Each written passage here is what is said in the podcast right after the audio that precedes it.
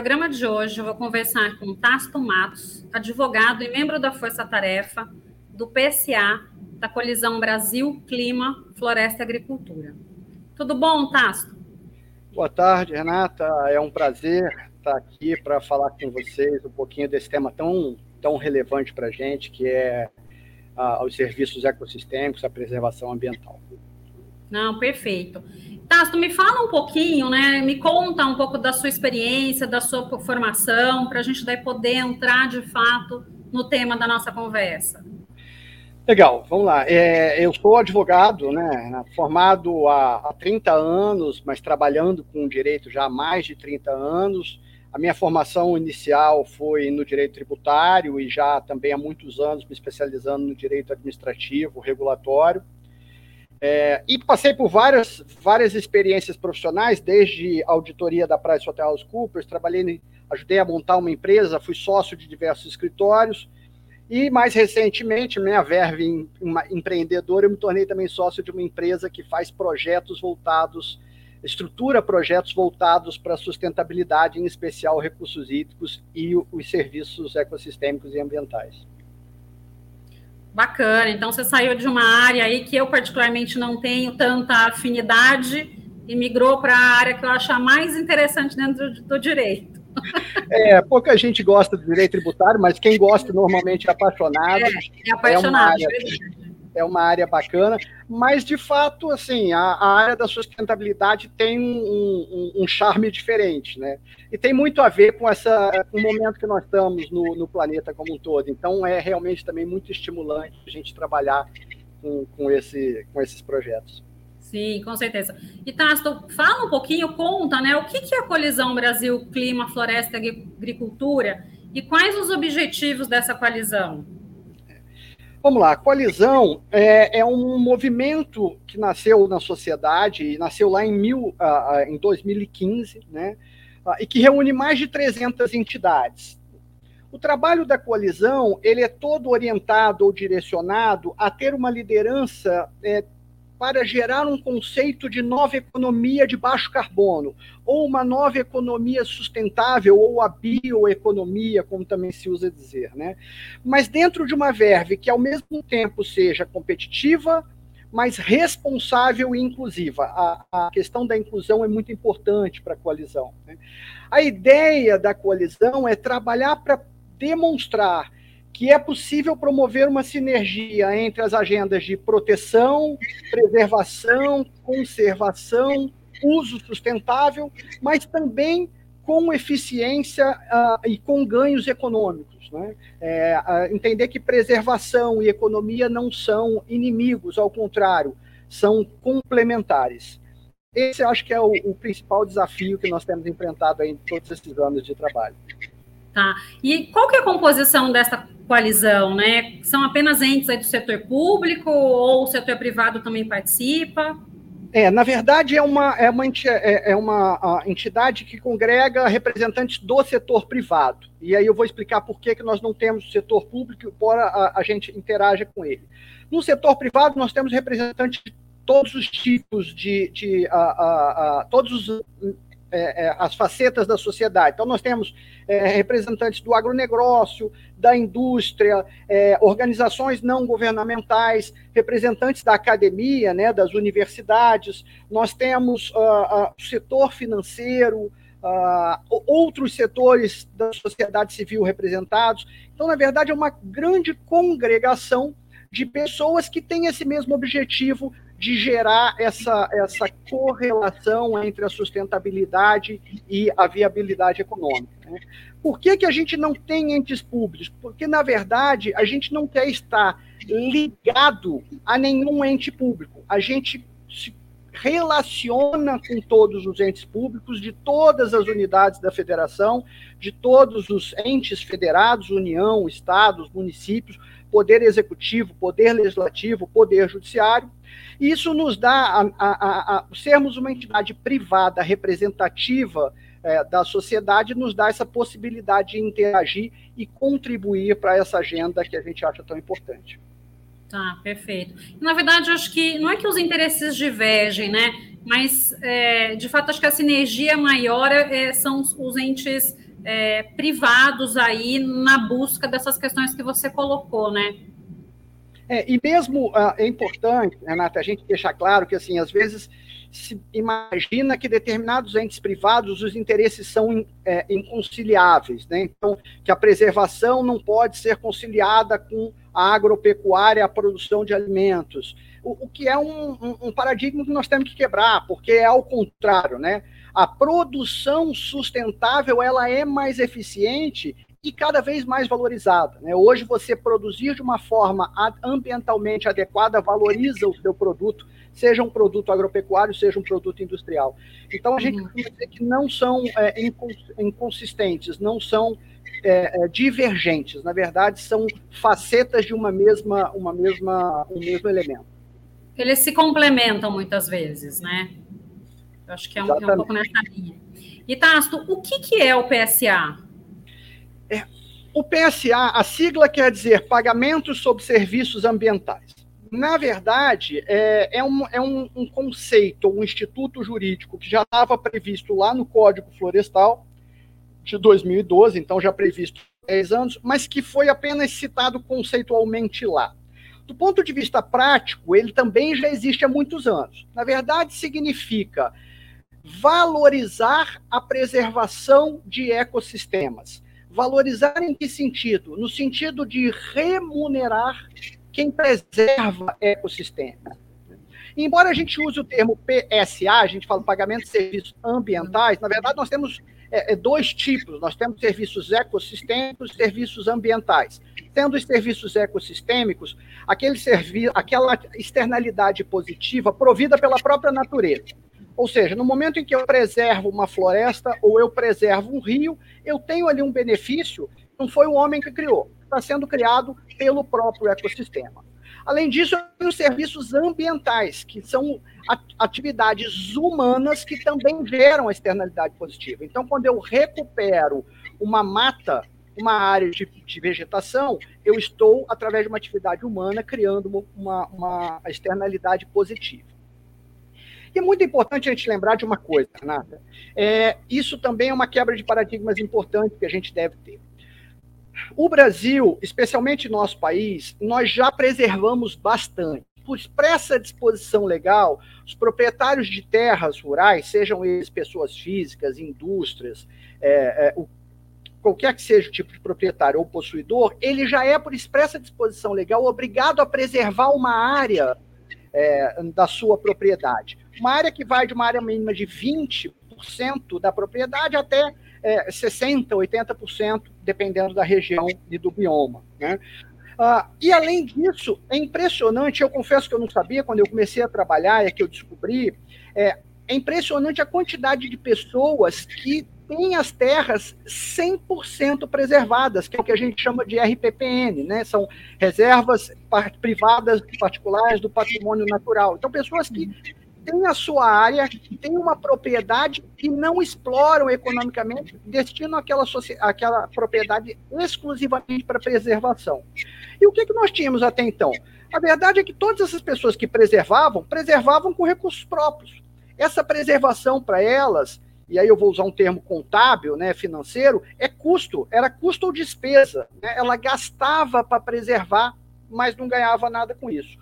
De outro lado, o mundo cobra preservação, inclusive de nós, do Brasil. Né? E a pergunta é: bom, se nós somos obrigados a preservar, ou até temos todo o interesse de preservar, por outro lado, nós temos que entender que quem preserva presta um serviço, não é só para o Brasil, presta um serviço para o mundo inteiro. Né?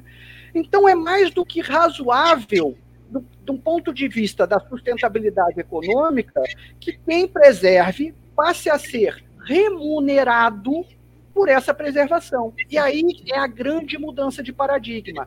Aquilo que no passado era um, um, uma fonte de despesas, de gastos, passa a ser uma fonte de receita. E passa a ter um interesse econômico, portanto, muito importante. O segundo elemento muito importante da, do, do, do, nosso contexto normativo, legislativo, que também é, é de se destacar por ser modelar para outros lugares do mundo. A gente reconheceu, o carbono, ele já é, é reconhecido, a externalidade do carbono relacionada ao carbono, a pegada de carbono, a fixação de carbono no solo, na massa vegetal, ela já é reconhecida como um serviço, entre aspas, prestado ao mundo, ao, ao nosso planeta, é, já há algum tempo. Só que a nossa lei foi mais longe. Ela reconheceu outras externalidades positivas também prestadas por um é, é, ecossistema preservado. Então, ela, ela reconheceu a importância da biodiversidade, o efeito de valoração e de ampliação da biodiversidade que a preservação gera. Ela reconheceu os efeitos no ciclo hídrico, na preservação dos recursos hídricos, até que ponto a preservação do bioma e do ecossistema ele gera uma externalidade, um efeito positivo no ciclo hídrico e, portanto, garantia da água, que é algo que sem o qual a gente não vive. Dentre outras coisas, porque ela reconheceu, por exemplo, a beleza cênica, ela reconheceu a, a possibilidade daquele bioma prover um efeito no microclima, e eu, eu cito muito, eu moro em São Paulo, eu cito aqui o Parque do Ibirapuera, que é, sem dúvida gera um efeito no microclima da região. Então tem uma série de externalidades positivas que a lei reconheceu e que ela permite a sua valoração e posteriormente uma vez valorado que aquele que preserva e que, portanto, está contribuindo para gerar essas externalidades positivas seja remunerado.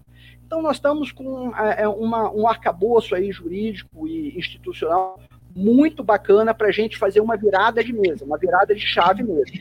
É, passar a entender a preservação como um ativo extremamente valorizado e fonte de receita. Ah, e você tocou nos pontos, Tácito, que é, é muito importante, né? É, realmente a, a, pressão pela preservação é muito grande e os proprietários de áreas muitas vezes se viam com uma despesa muito grande, né? E, e qual é a contrapartida disso? A gente sabe que o fazer bem para o meio ambiente, não importa onde eu estou fazendo, eu estou contribuindo para o clima do planeta.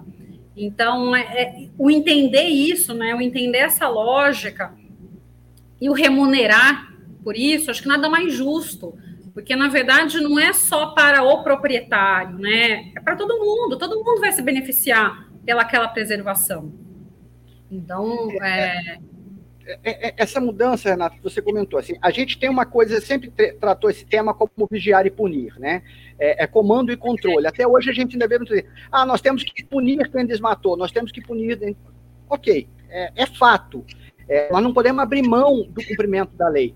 Mas do ponto de vista pragmático, nós temos que mostrar e demonstrar que é mais valorizado, é mais interessante eu preservar do que destruir.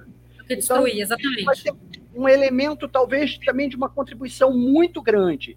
O dia que o produtor, ou proprietário, ou possuidor da terra entender que ele ganha mais e nós todos ganhamos mais e o mundo todo ganha mais se ele preservar do que ele destruir. Não, perfeito. E Tasso, né, a Lei 14.119 de 2021 uh, ah, é ela que acho que traz essas questões aí né, do pagamento por serviços ambientais. Quais as mudanças que foram propostas aí pela força-tarefa de vocês? É, vamos lá, o que, que aconteceu nesse caso? Tá? A, o, projeto de lei começou a tramitar no Congresso e a força-tarefa e a coalizão, ela acompanhou desde o início todo o processo legislativo. Qual era a, a, a coalizão tem um, um, um, direcionamento muito importante, e nesse caso dessa lei, é, é, a gente trabalhou sempre com esse direcionamento, que era é, uma lei que fosse concisa, objetiva, mas que fosse completa para ser autoexecutável. Então, assim, havia muita importância. Como havia um precedente do Código Florestal, que tinha um único artigo, artigo que tratava conceitualmente e que na verdade acabou não sendo, não gerando uma aplicação prática, a gente queria que a lei ela fosse, ela não fosse exagerada, mas que ela fosse suficiente para que as pessoas pudessem fazer PSA com segurança jurídica. Né? Uhum. Aí tinha um, um segundo elemento também muito importante, que era a inclusão. Isso é um, um, um, um, paradigma de extrema relevância na coalizão. Então, a gente precisava que também o processo legislativo ele não fosse um processo que tornasse o PSA mais um instrumento para grandes produtores ou para grandes empresas. Então, o custo de transação, esse é um exemplo claro. O custo de transação de projetos de carbono, é, muitas vezes, ele é alto para um pequeno produtor ou para um pequeno é é, é, é, uma indústria que faça um pequeno projeto de redução de carbono. É, a gente trabalhou muito também com esse conceito, para que a lei do PSA ela fosse suficiente para ter todos os controles e atender todas as regras de compliance, mas que não enfechasse tanto, não tornasse o custo de transação dos projetos tão alto que inviabilizasse o, o pequeno, né? o, o aquele que tem uma, uma, pequena quantidade, mas que ainda assim é um serviço e que se a gente somar muitos milhares de pequenos, nós vamos ter um efeito grande. E por último, é, protagonismo do setor privado, porque também o, o, PSA ele teve no passado, e mais uma vez, existem projetos de PSA já com há 10, 15 anos. É, a lei ela só veio dar mais segurança jurídica a isso. Mas havia um protagonismo muito grande dos entes públicos. Então, assim, muitos projetos de PSA eram feitos com recursos públicos. E, na verdade, o que a gente vislumbra hoje é que com a, a, a necessidade de ESG e o próprio uh, reconhecimento da sustentabilidade pelos entes privados, nós entendemos que há é, uma oportunidade de um protagonismo efetivo de relações 100% privadas. Recursos públicos, priva ah, recursos privados remunerando entes privados que fazem a preservação. Então, esses, esses três é, é, elementos foram que direcionaram os trabalhos da coalizão. Hum. Mais uma vez, entendendo como um representante da sociedade brasileira e com o objetivo de realmente contribuir para que a lei saísse e, e, eu posso dizer que nesse caso o próprio Congresso Nacional está de parabéns porque foi uma belíssima lei, a redação final foi muito boa e nós temos aí uma bela instrumento para realmente é, multiplicar essas experiências de PSA. Uhum. Não, e você tocou num ponto, né? Porque a maioria das leis que são criadas é, quem não é muito. Para quem é da área, já é difícil entender, né? Para quem não é, então a, a dificuldade aumenta. É, então, você tornar isso uh, né, de forma que todos possam entender, que possam identificar os benefícios como aplicar isso, né, sem que alguém precise traduzir, acho que é de extrema, de extrema importância, né? Então, realmente, a necessidade de uma norma aí objetiva, específica, que não, né, não, não trate aí de é, mais coisas do que precisa, ou que deixa aí buracos, né? Bom, e agora? Como que eu faço isso? É, e, e, realmente, né, acho que o PSA, para quando às vezes você fala, tem muita gente que não tem nem ideia de que existe essa lei e que pelo fato de ter uma propriedade preservada, ela poderia se beneficiar com a cultura. Então, nossa, mas é verdade, como que isso funciona, né? Então, realmente é importante para que as pessoas tenham a real clareza de como funciona esse programa e que uh, isso possa se multiplicar, né? Porque o objetivo da lei é esse, justamente, é que essas pequenas ações se multipliquem. Então, realmente, você tocou num ponto que eu acho que é, é de extrema importância e levar o conhecimento para todo mundo, né? Para o maior número possível de pessoas. É, essa é uma meta nossa desse ano na coalizão. Né? Nós, nós fizemos recentemente uma, um evento é, na Câmara dos Deputados, agora coisa de algumas semanas atrás, uh, e nós estamos planejando eventos em São Paulo, Belo Horizonte, é, é, Vitória, uh, e em, em, todos os lugares que quiserem convidar a gente, a gente vai, porque de fato, a lei ela tem um ano, né, um ano e meio agora, uh. É, estamos trabalhando numa minuta é, de, junto ao governo para uma minuta de um decreto regulamentador, mas o fato é que os projetos de PSA continuam, é, os estados têm projeto de PSA, o Espírito Santo, Santa Catarina e outros têm projeto de PSA. É, existem inúmeros exemplos muito bem-sucedidos de projetos de PSA entre entes privados, né? E o que a gente quer é exatamente isso, é divulgar principalmente para o menor. Porque os Sim. grandes produtores têm equipe de advogados, têm, têm é, consultores, então eles certamente tem acesso. Mas, como você falou, o pequeno precisa entender que aquela florestinha nativa que ele está preservando lá, agora significa possibilidade de rendimento. Uh, não é só um estorvo na, na, na propriedade dele, na verdade, é um ativo que se bobear um dia vai ser muito mais valorizado do que você é, é, desmatar. Explorando muitas vezes, né? É. Não, perfeito. E, e, nessa questão, né, eu não tenho dúvida de que, de fato, a norma ela vem para incentivar até outras, né, é, o atendimento a outras normas dentro do direito ambiental, é uma política de incentivo, né, de preservação ao meio ambiente. E qual a correlação dela que a gente pode estabelecer com a questão do mercado de carbono? Pois é, é na verdade, como eu antecipei, é, o mercado de carbono, o mercado não, a, a, a questão da fixação do carbono, né, da captura e fixação do carbono, ela é um dos elementos do PSA. Tá? A, a, lei também, a, a gente trabalhou muito nisso para que eu pudesse ter essa flexibilidade. Então, o que a lei previu é o reconhecimento das diversas externalidades positivas. Ah, tá, mas eu preciso reconhecer todas, eu preciso certificar todas, eu preciso valorar todas? Não.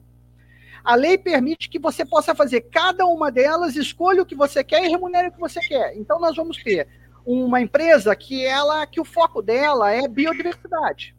Então, ela vai pegar uma área preservada e o que, que ela vai valorizar naquela área? Ah, eu quero aqui, e eu tenho um exemplo concreto de um cliente, ele diz: não, para mim o que interessa é biodiversidade. Eu quero, eu tenho um plano de é, aumentar a biodiversidade no planeta. Então, eu quero que essa área tenha um aumento da biodiversidade. Está ótimo, você vai lá, vai fazer um trabalho de certificação aqui. A outra não, eu quero neutralizar carbono né, que é o que você falou, do mercado de carbono voluntário. Não, eu quero neutralizar carbono, a minha pegada de carbono, seja na minha a, a, meu ciclo de produção, seja numa determinada atividade.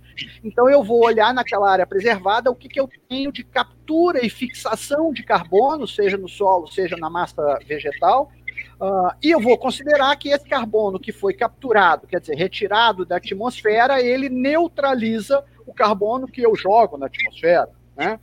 É, mas eu, eu vou dar o, o, exemplo outra vez do, do, do Ibirapuera. Não, eu, eu adoro Ibirapuera, porque isso aqui é uma área de lazer, isso aqui afeta o microclima da, da, da, região sul aqui de São Paulo, isso aqui tem um efeito da biodiversidade, então, nesse caso, eu quero remunerar esses elementos. Então, a, a, é, eu acho que a grande vantagem é essa, como eu te disse, é dar o arcabouço mínimo, mas com flexibilidade, para incluir o carbono, mas não ser exclusivo de carbono. Uhum. Tá, perfeito. Uh, e Tasto, o...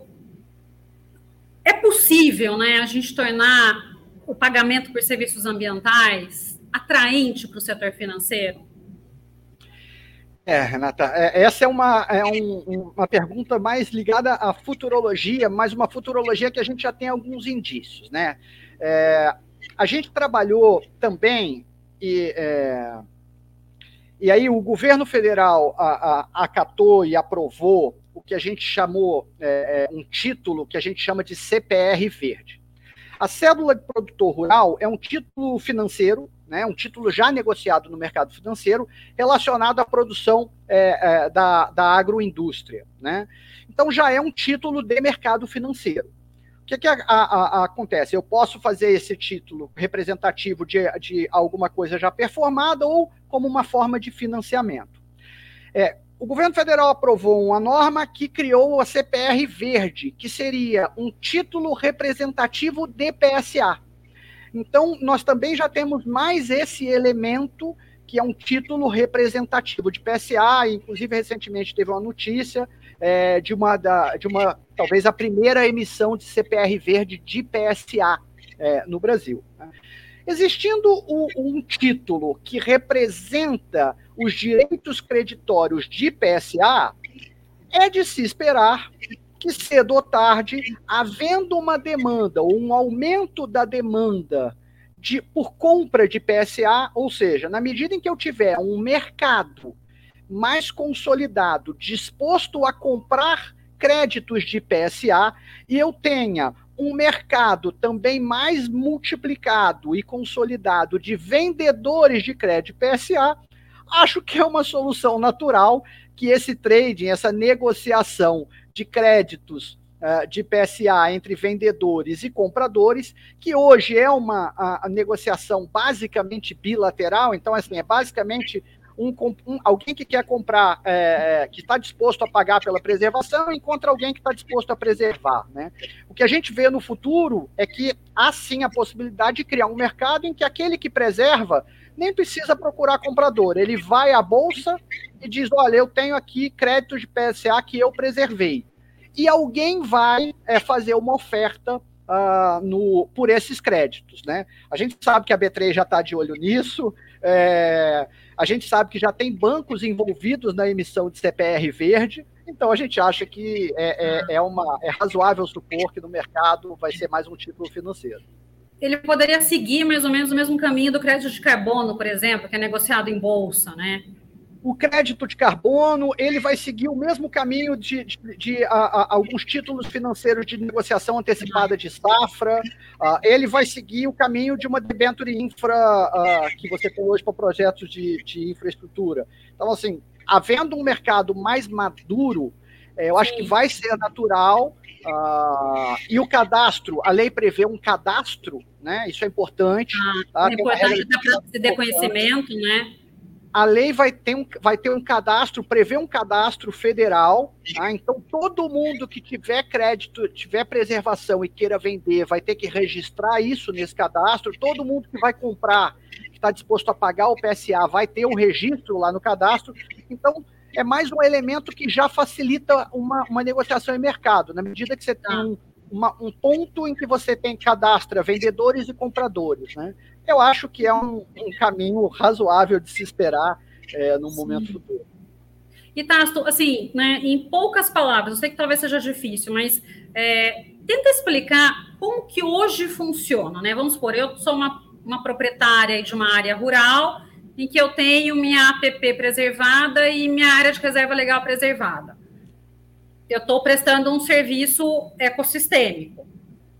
E, de repente, eu tenho interesse em receber pelo PS, né, receber né, um valor aí, pagamento por serviços ambientais. Como que eu faço para receber de fato esses valores? Como que funciona? É, vamos lá, como é que está funcionando hoje, tá? Assim, no, como eu te disse, no futuro a expectativa é que se eu presto esse serviço, é, embora tecnicamente eu entenda que não é um serviço, mas vamos chamar assim porque foi o nome que a lei deu, é, se eu presto esse serviço, no futuro eu vou ter um, um mercado em bolsa, em balcão ou alguma outra forma que simplesmente eu vou lá ofertar e alguém, alguém vai fazer um lance para comprar. Hoje você ainda não tem isso, então hoje ainda trabalha-se muito com operações bilaterais. O que, é que você tem que fazer? Você tem que identificar quem presta o serviço, quem preserva, e você tem que identificar quem quer comprar. E aí você liga essas duas pontas. Né? Então, basicamente, hoje a gente tem algumas uh, uh, entidades aqui no Brasil, e eu não vou, vou evitar de citar nomes é, para evitar de citar umas e não citar outras, mas você tem várias entidades que já captam recursos, inclusive do exterior, isso é muito importante. Nós já temos um histórico de captação de recursos estrangeiros, trazem esses recursos do Brasil e aplicam esses recursos para quem preserva, pagando a quem preserva.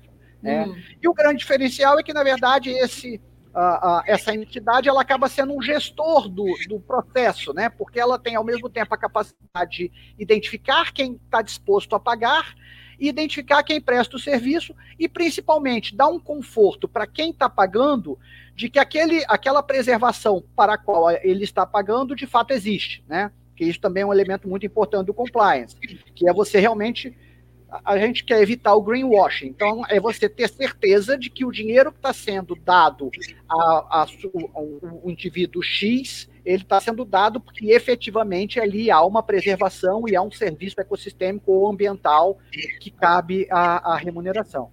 Então, hoje, hoje ainda funciona assim. A gente ainda tem que funcionar é, é, trabalhando com as duas pontas. Ah, Tasto, eu sou, mas eu tenho uma, uma, uma área de preservação e eu quero é, ter o título Eu quero ter a certificação e o título, e depois eu vou buscar alguém que compre, porque eu confio que o mercado é demandante, que eu vou encontrar alguém que compre. Algum problema? Zero. Tá. Zero problema. O problema maior eu acho que é o oposto. Tasto, eu quero comprar créditos é, é, de PSA. É você achar projetos maduros e com todas as regras de certificação e comprovação adequadas para você dar um conforto àquele pagador de que realmente ele está pagando por uma preservação. Mas então hoje está funcionando basicamente assim. No futuro, eu acho que não demora muitos anos. É, eu acho que vai estar tá muito facilitado, porque a gente vai ter, a demanda vai ser tão grande uh, que vai ter mercado de bolsa ou de balcão para o sujeito simplesmente ir lá e uhum. dizer: eu preservei, está aqui o certificado, quanto vocês me dão por ele. É, não, eu também, eu também acredito nisso, viu? Também acho que a gente vai chegar logo, logo a essa realidade. E, e Tasso, né, é comum que diferentes entes da federação também tenham diferentes objetivos, né? Você citou aí a questão do PSA no governo federal, nos estados, eu sei que alguns municípios também têm, né, o PSA.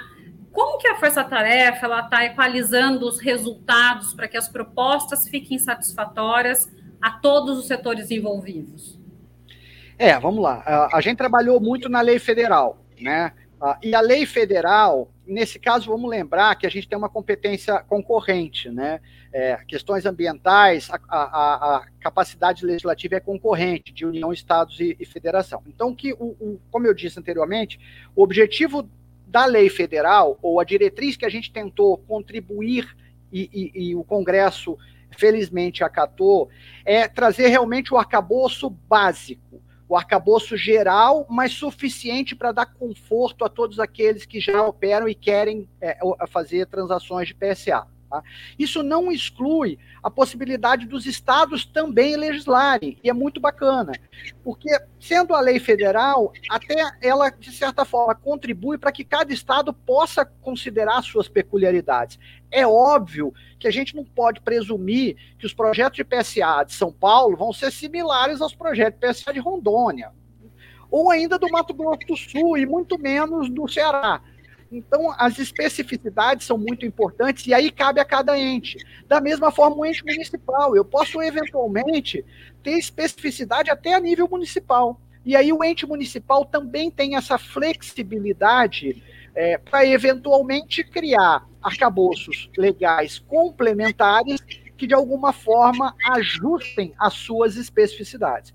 A participação da coalizão, como eu disse anteriormente, ela é sempre é, é, no sentido de contribuir para os entes públicos que queiram é, tratar desses temas. Então, sempre que a gente puder e a gente é convidado, a gente sabe que hoje existem alguns estados já com legislação em, em análise também para ser editada, projetos de leis estaduais é, é para regulamentarem, a gente, na medida do possível e do convite, né, a gente sempre procura atuar e procura contribuir é, com essas com essas é, iniciativas, mas sempre respeitando muito as especificidades e valorizando muito as especificidades de cada, de cada ente específico, de cada ente público. Tá. Não, perfeito, maravilha. Olha, a conversa está ótima. Esse assunto é um assunto que eu particularmente gosto bastante, mas a gente aqui já mais ou menos deu o nosso horário. Então, eu queria que você, Tássio, deixasse uma mensagem né, para a nossa audiência. É, a, é, eu queria aproveitar a oportunidade e dizer a coalizão está de braços abertos para conversar, participar, discutir com quem quer que precise. Tá? A gente precisa divulgar mais é, é, a lei e, e, os projetos de PSA. Mas a grande questão é que uh, hoje, basicamente, é, nós temos a segurança jurídica e o arcabouço necessário para fazer. Então, uh, nós queremos discutir, nós queremos que fazer, é, debater, mas acima de tudo nós estamos incentivando a fazer. Vamos fazer projetos de PSA. Haverá um, um, um tempo de aprendizado, a gente não tem nada é, fixo, nem pronto, nem definitivo, mas é muito importante que cada pessoa entenda que preservação hoje é uma necessidade mais do que uma necessidade como eu disse, uma potencial fonte de remuneração. Então, é botar mãos à obra e fazer acontecer. Não, acho que é isso mesmo, né? É uma necessidade, até para que a gente possa viver num mundo é, que a gente conhece hoje, porque a gente não sabe quais são os impactos para o futuro e as mudanças que virão, né? Então, realmente, acho que é essencial. E se você puder ter uma remuneração por isso, né, melhor ainda. Então, muito obrigado, Tácito. Foi muito boa a nossa conversa hoje, viu? Eu que agradeço, é um prazer e, mais uma vez, estamos à disposição. Sempre que for preciso, a gente está para falar desse tema, que é, que é um tema que dá muito prazer falar dele. Ah, maravilha. No programa de hoje, eu conversei com Tácito Matos, advogado e membro da Força Tarefa do PSA, da Colisão Brasil Clima, Floresta e Agricultura. Muito obrigado a você que nos prestigiou até aqui. Deixe seu like, se inscreva em nosso canal e compartilhe. Nos vemos na próxima semana.